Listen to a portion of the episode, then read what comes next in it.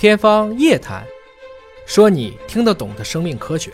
欢迎您关注我们今天的节目，我是向飞。今天啊，我们有幸为您请到了田耕博士来到我们节目当中。田博士你好，向老师你好。田博士呢是深圳市第二人民医院肿瘤科的主任医师，也是担任中国研究型医院学会肿瘤学专业委员会的常务委员。那么包括像黑色素瘤啊、各种肿瘤的早筛呀、包括肝癌的相关的这个疾病啊，都是田耕博士研究的一个专业的方向。那么也曾经在哈佛大学医学院学习，曾在世界肺癌大会及国际肺癌多学科峰会等多个会议上做这种学术的报告，发表了 SCI 论文有十五篇啊，也受邀担任十多种国际肿瘤学 SCI 期刊的审稿人。您从事这个临床科研，包括教学工作，已经有二十五年的时间了啊。您这个研究这么多年，一直都是在跟肿瘤打交道吗？对，基本上都是围绕着肿瘤。嗯，那应该见过的这种肿瘤的病患啊、家属啊，可以说也是非常多了啊。是的，这是我们每天的工作内容。那您见到了这么多的这个肿瘤的病患，会不会对您个人的这个心情会有一定的影响啊？刚开始会有一定的影响，但是作为一个医生，这是一个职业，我们过多还是关注的疾病，嗯关注的如何去治疗。可能很多人联想到肿瘤，就会觉着很是不是绝症啊呃绝症啊，或很压抑啊等等。我们可能更多的是关注的疾病本身和治疗。但是其实在这个过程中，我们在治疗病人身体疾病的同时，也会非常关注病人的心理状态的情况，还有病人家属的心理的状态的情况，其实是贯穿在我们临床工作中吧。嗯你比如无论是和病人的交流啊，还是沟通啊，和家属的交流啊，其实是非常注意的，已经留意到躯体疾病和心理的感受啊、心理的变化等等什么，也是非常注重这个事情的。所以说，医者仁心哈、人是这个仁爱的人，就你要有一颗关怀的心。那么我们今天呢，重点呢是聊一聊肝病。肝病呢，也是田耕博士研究主要的一个方向。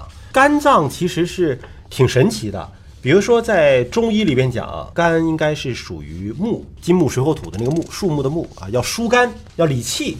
怎么能够疏肝呢？要有好的心情，不能够生气。这个肝脏跟生气真的有关系吗？在中医的话是这样认为的，嗯，但是西医好像倒不是很强调这个，但跟是气好像没什么关系，没什么太大的关系。对，在现代医学，在西方医学，您研究这个领域，肝脏的主要功能是什么？肝脏通俗的来讲叫人体的化工厂。嗯，那么我们人体非常重要的一些合成，比如说一些蛋白质啊、一些酶的合成，都是发生在肝脏。那么同时，肝脏的话会分泌胆汁，胆汁是我们人体消化食物、消化功能里扮演着非常重要的一个角色。您透露一个知识点啊，嗯胆汁可不是胆囊分泌的，是由肝脏分泌的，对是吧？你说得在在胆囊当中储存的，对对啊。您说它是一个消化器官，它算不算是人体里边最大的消化器官了？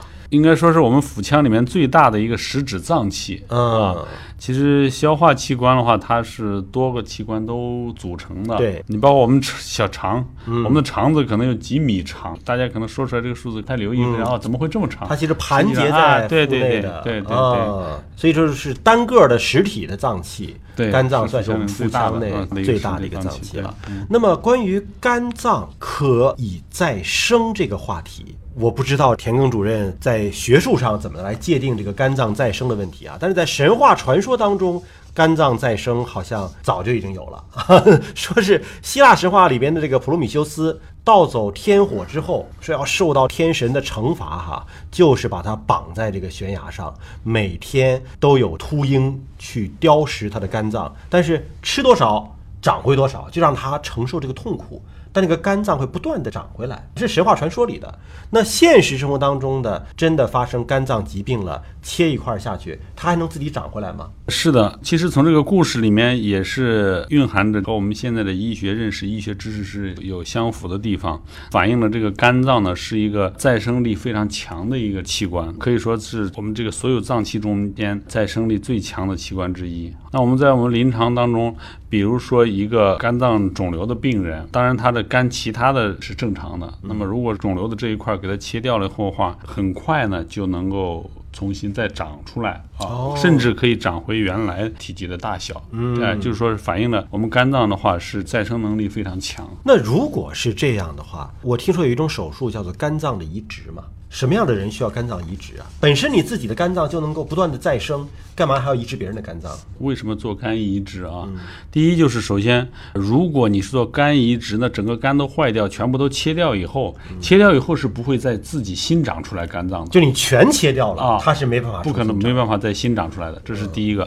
第二个要强调的内容就是指的是，一般如果说是需要做肝移植的这个肝脏，那么它都是因为肝脏本身发生了很严重的病变，嗯，比如说是肝硬化中末期，就是非常严重、非常严重的肝硬化。那么其实这个时候的肝呢，其实它的结构已经失去我们正常肝的结构了，它切掉以后，它再长出来的也不是正常肝的结构了。哦所以这种肝病的话，它切掉以后，即使它有一定的再生能力，那么它长出来的也不是我们正常的肝脏的结构，那么也不能完成我们正常的肝脏的功能。所以这种再生甚至是无用的，或者说低效的再生。所以这时候就需要移植健康人的肝脏。对对。那么，如果是真的是做肝脏的移植的话，是不是得要求什么血型相配啊，或者是有一个免疫相配的什么 HLA 的相配啊？要做这些吗？还是说什么人都可以去捐赠？是要做配型的，有一定的配型的要求，不是说随便的都可以的。配型成功之后，这个移植是怎么个移植方式啊？我不知道您这个从医过程当中有没有做过类似的手术？我不是做这种肝移植手术的医生，但是听过一些啊，比如说是现在比较先进的技术，就是这个活体肝移植啊，当然也不是才发明的。那么活体肝移植就是切取一个正常人的肝脏的一部分，再移植给一个肝脏出现问题的、已经没有办法工作的这样一个病人，那么把他原来的病的肝脏切掉，其实就可以发挥肝脏的功能。这个技术的话，现在是已经比较成熟了，已经做了很多病例。那按照这种肝脏可再生的这种说法，那对于捐赠者来讲，他的伤害是不是也并不大呀？因为他自己的肝还会长回来。对这种健康的肝脏，可以在很大程度上重新再长啊。对，感谢田耕博士来到我们的节目，那么我们期待着下次田耕博士来到节目当中呢，继续给我们带来有趣的临床医学的小故事。下期节目时间我们再会。